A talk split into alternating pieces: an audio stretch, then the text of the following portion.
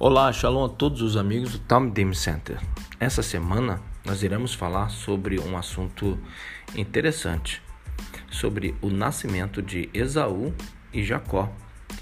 E o texto que eu separei aqui, o texto-chave, é o texto de Gênesis 25, 19, Bereshit 25, 19, que diz: E estas são as gerações de Isaac, filho de Abraão.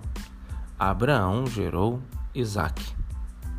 Bom, Isaac era filho de Abraão, casou-se com Rebeca, porém essa era estéril e após 20 anos concebeu gêmeos.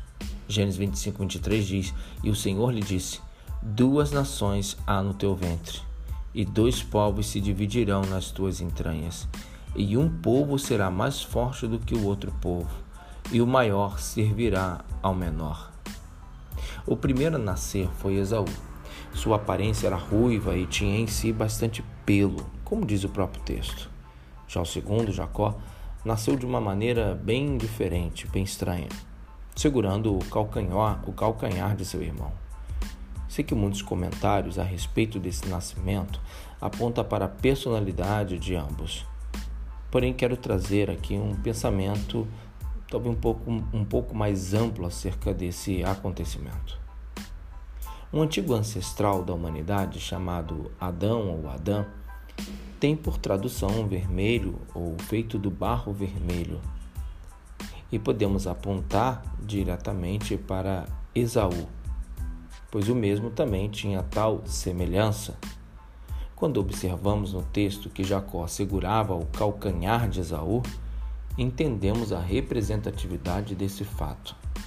De que maneira podemos entender melhor isso. Bom, vamos lá. Adão foi o primeiro homem e ao pecar afastou todos do Gan Éden, do Éden, ou podemos dizer, condenou todos que viriam após ele.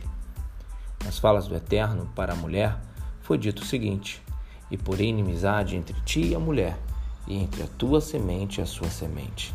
Esta te ferirá a cabeça, e tu lhe ferirás o calcanhar. O calcanhar é um membro muito essencial ao equilíbrio do corpo e sustentação do mesmo. Quando Jacó segurou o calcanhar de Esaú, era o prenúncio de alguém que viria para corrigir a humanidade e colocar os pés de novo em equilíbrio e sustentação. O que acontecerá com a vinda do Messias, que figurativamente aponta diretamente para Jacó, o patriarca?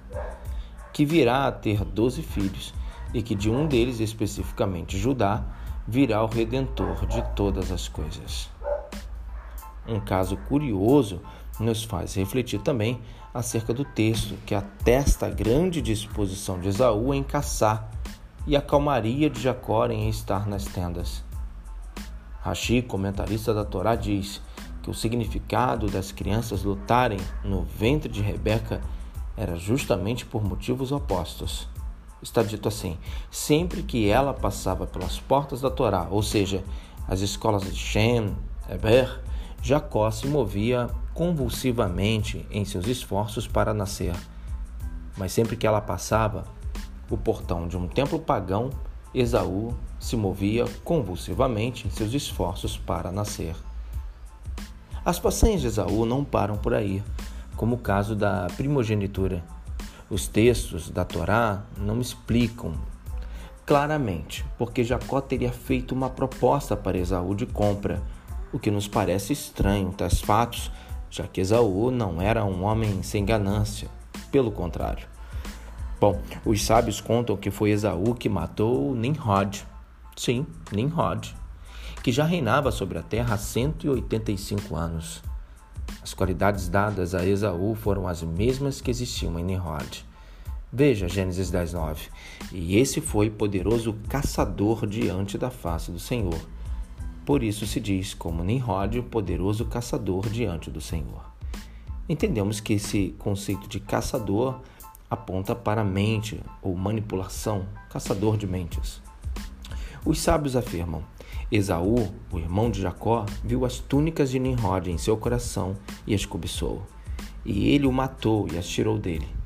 De onde sabemos que eles eram desejáveis aos seus olhos? Porque está dito: E Rebeca tomou as preciosas vestes de Esaú, seu filho mais velho.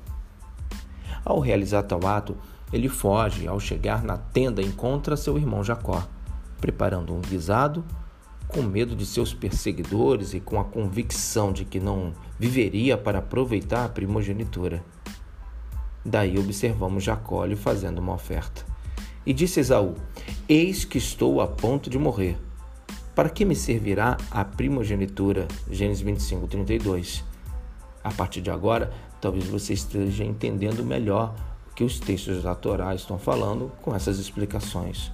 O porquê dessas colocações de Esaú. Porque ele estava pronto para morrer, por conta da perseguição dos guerreiros de Nimrod, por isso ele se achou no direito de vender a primogenitura por achar que não teria proveito dela. Não podemos negar a esperteza de Jacó, mas houve todo um contexto de alguém desesperado por algo errado que fez, que não tinha esperança de vida, e do outro um Jacó que viu uma grande chance diante de si. Eu encerro com Gênesis 25, 33 e 34, que diz: Então disse Jacó, Jacó, jura-me hoje. E jurou-lhe e vendeu a sua primogenitura Jacó. E Jacó deu pão a Esaú e o guisado de lentilhas, e ele comeu, bebeu, levantou-se e saiu. Assim desprezou Esaú a sua primogenitura. Tenha uma excelente semana. Shalom.